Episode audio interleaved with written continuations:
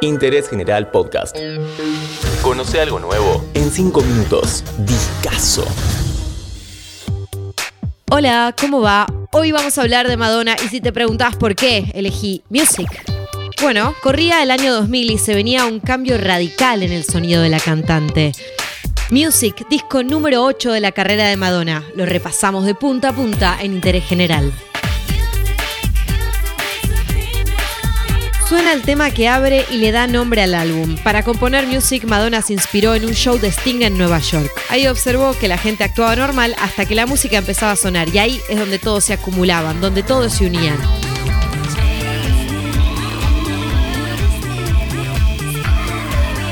Track parece un poco descolocado, pero Madonna decidió que sea el segundo de su álbum. Ruidos y elementos sin un tono a seguir sobre una base electrónica es Impressive Instant, tema número 2. Y ahora, Runaway Lover, una de las que quedó bajo la producción de William Orbit, el que venía de trabajar con Madonna en Ray of Light, el álbum anterior. Luego de un par de sesiones, Madonna se dio cuenta de que el sonido que buscaba era totalmente otro. Chao William Orbit y Madonna fue a buscar a un productor llamado Mirwais Almasai, un compositor francés que si bien hablaba muy poco inglés, encontró exactamente lo que Madonna se imaginaba para Music. Juntos compusieron la mayoría de los tracks.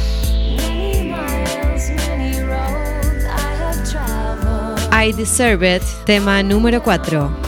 ¿Te acordás de Napster? Un mes antes de salir, Music fue filtrado entero. Obviamente no impidió que el disco venda 4 millones de copias en los primeros 10 días desde que fue publicado. ¿Sabías que Madonna estaba embarazada de su hijo Rocco cuando estaba produciendo este disco? Hoy Rocco tiene 19 años y Music 20.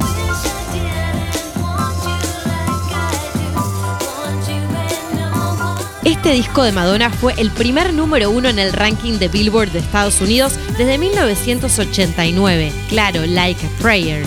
A Matsai le dio un tratamiento bastante especial a las vocales de Madonna, que quedaron particularmente despojadas de efectos. Escuchábamos Amazing y esta canción se llama Nadie es perfecto.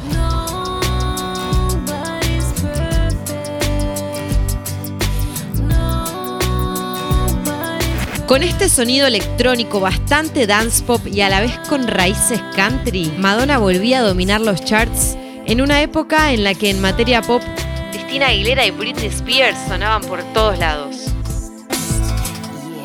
Stop acá, así como frena el riff de intro de Don't Tell Me. Esta canción representa muy bien esa estética country que adopta Madonna a partir de Music con look de vaquera en los videoclips y en los shows. Si prestan atención, hasta antes de Music, Madonna nunca salía al escenario con una guitarra, un instrumento que había tocado pero 20 años atrás, antes de dedicarse a su proyecto solista.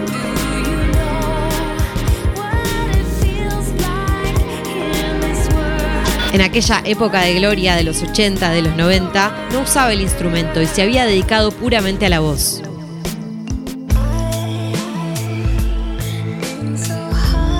Para Music, Madonna empieza a tomar clases de guitarra y así adopta el instrumento que hasta el día de hoy sigue tocando en sus shows.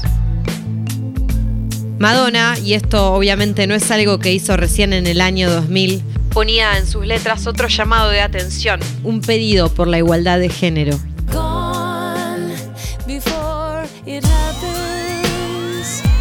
Gone es el último tema del disco en su publicación oficial, pero en algunas versiones incluyeron como bonus track American Pie, cover clásico de 1971, escrito por Don McLean.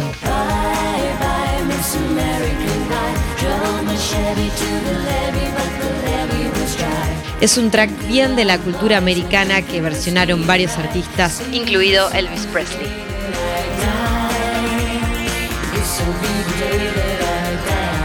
Y con esta canción que refuerza la estética country que adoptó Madonna a partir de Music, cerramos este recorrido por otro discazo. Lo escuchaste en Interés General.